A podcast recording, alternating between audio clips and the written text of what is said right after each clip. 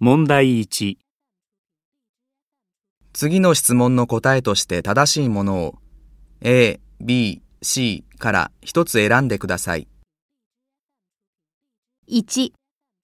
どうして木村さんはカラスと一緒に生活しているのですか A、自動車事故で怪我をしたカラスを見つけて育ててきたのです。 B、生まれたばかりのカラスが巣から落ちているのを見つけて育ててきたのです。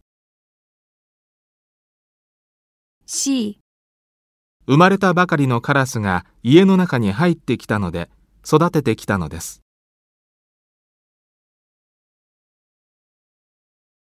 2、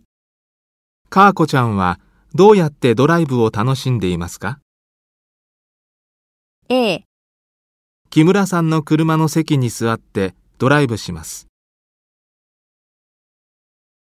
B、木村さんの車の屋根に乗ってドライブします。 C、木村さんのお腹に乗ってドライブします。